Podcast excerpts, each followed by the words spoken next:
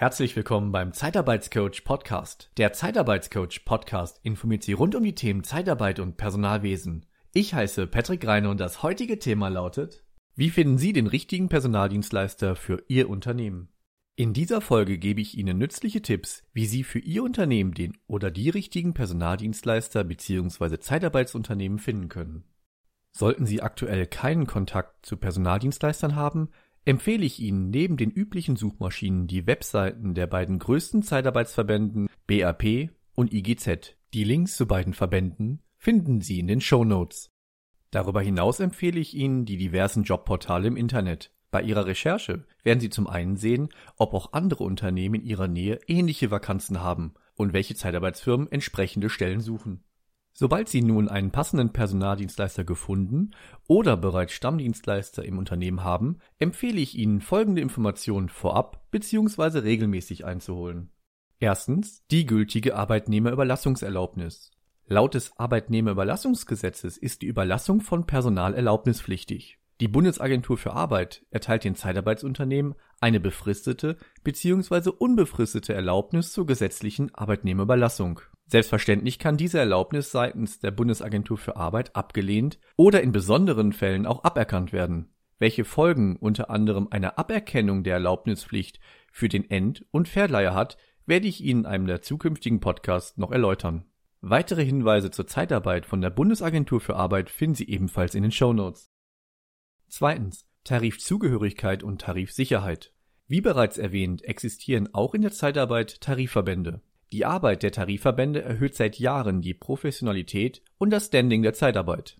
Welchen Verband ein Personaldienstleister gewählt hat, ist für den Entleihbetrieb eigentlich nicht relevant. Wichtig ist nur, dass dieser auch tariffähig ist und bleibt. In der Vergangenheit mussten diverse Personaldienstleister teuer erfahren, wenn ein Verband vom Bundesarbeitsgericht als nicht tariffähig erklärt wird. Drittens. Unbedenklichkeitsbescheinigungen der Krankenkassen. Da der angefragte Personaldienstleister der Arbeitgeber des Zeitpersonals ist oder wird, muss dieser unter anderem den entsprechenden Lohnverpflichtungen nachkommen. Hierzu zählen auch die gesamtsozialversicherungspflichtigen Abgaben. Viertens. Unbedenklichkeitsbescheinigung des Finanzamtes. Es ist ratsam, auch die aktuelle Unbedenklichkeitsbescheinigung in Steuersachen vom Personaldienstleister anzufordern. Darin ist unter anderem vermerkt, ob der Personaldienstleister seiner Umsatzsteuer, Körperschaftssteuer Lohnsteuer und Gewerbesteuerpflichten gegenüber dem Finanzamt nachgekommen ist. Fünftens. Unbedenklichkeitsbescheinigung der Berufsgenossenschaft. Auch die entsprechende Bestätigung der Berufsgenossenschaft ist ein weiteres wichtiges Dokument, welches Sie vom Verleiher anfordern sollten.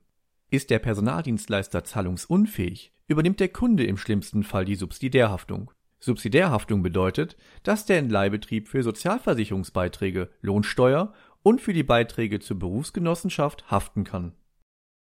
Sechstens. Bonitätsabfragen.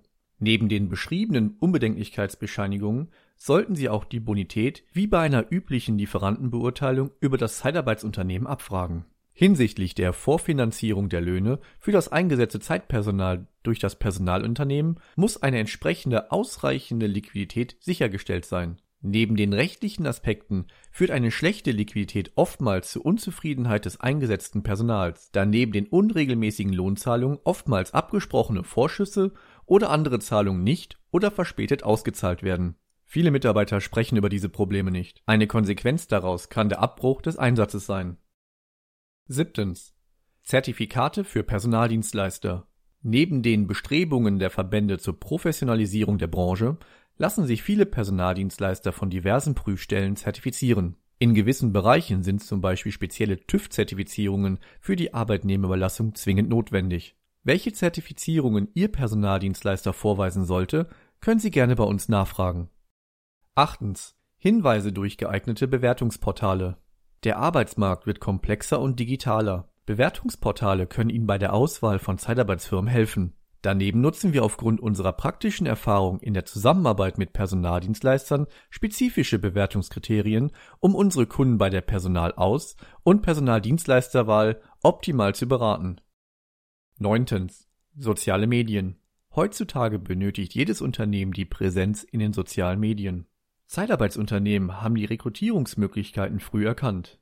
Ein professioneller Social-Media-Auftritt des Personaldienstleisters wird auch beim potenziellen Zeitarbeiter gut angenommen. Nutzen Sie diesen Multiplikationseffekt in Bezug auf das Bewerbermarketing. Zehntens. Einholen von Referenzen. Das Zitat Tue Gutes und rede darüber von Walter Fisch ist auch im Empfehlungsmarketing essentiell.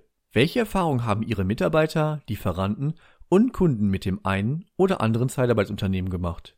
Wenn Sie möchten, teilen Sie uns Ihre Erfahrungen gerne mit. Abschließend möchte ich darauf hinweisen, dass wir Sie unabhängig und nach bestem Wissen und Gewissen informieren wollen. Wir haften nicht für Irrtümer, fehlende Aktualität oder für Quellen von Dritten. Bis demnächst, Ihr Patrick Reiner vom Zeitarbeitscoach Podcast.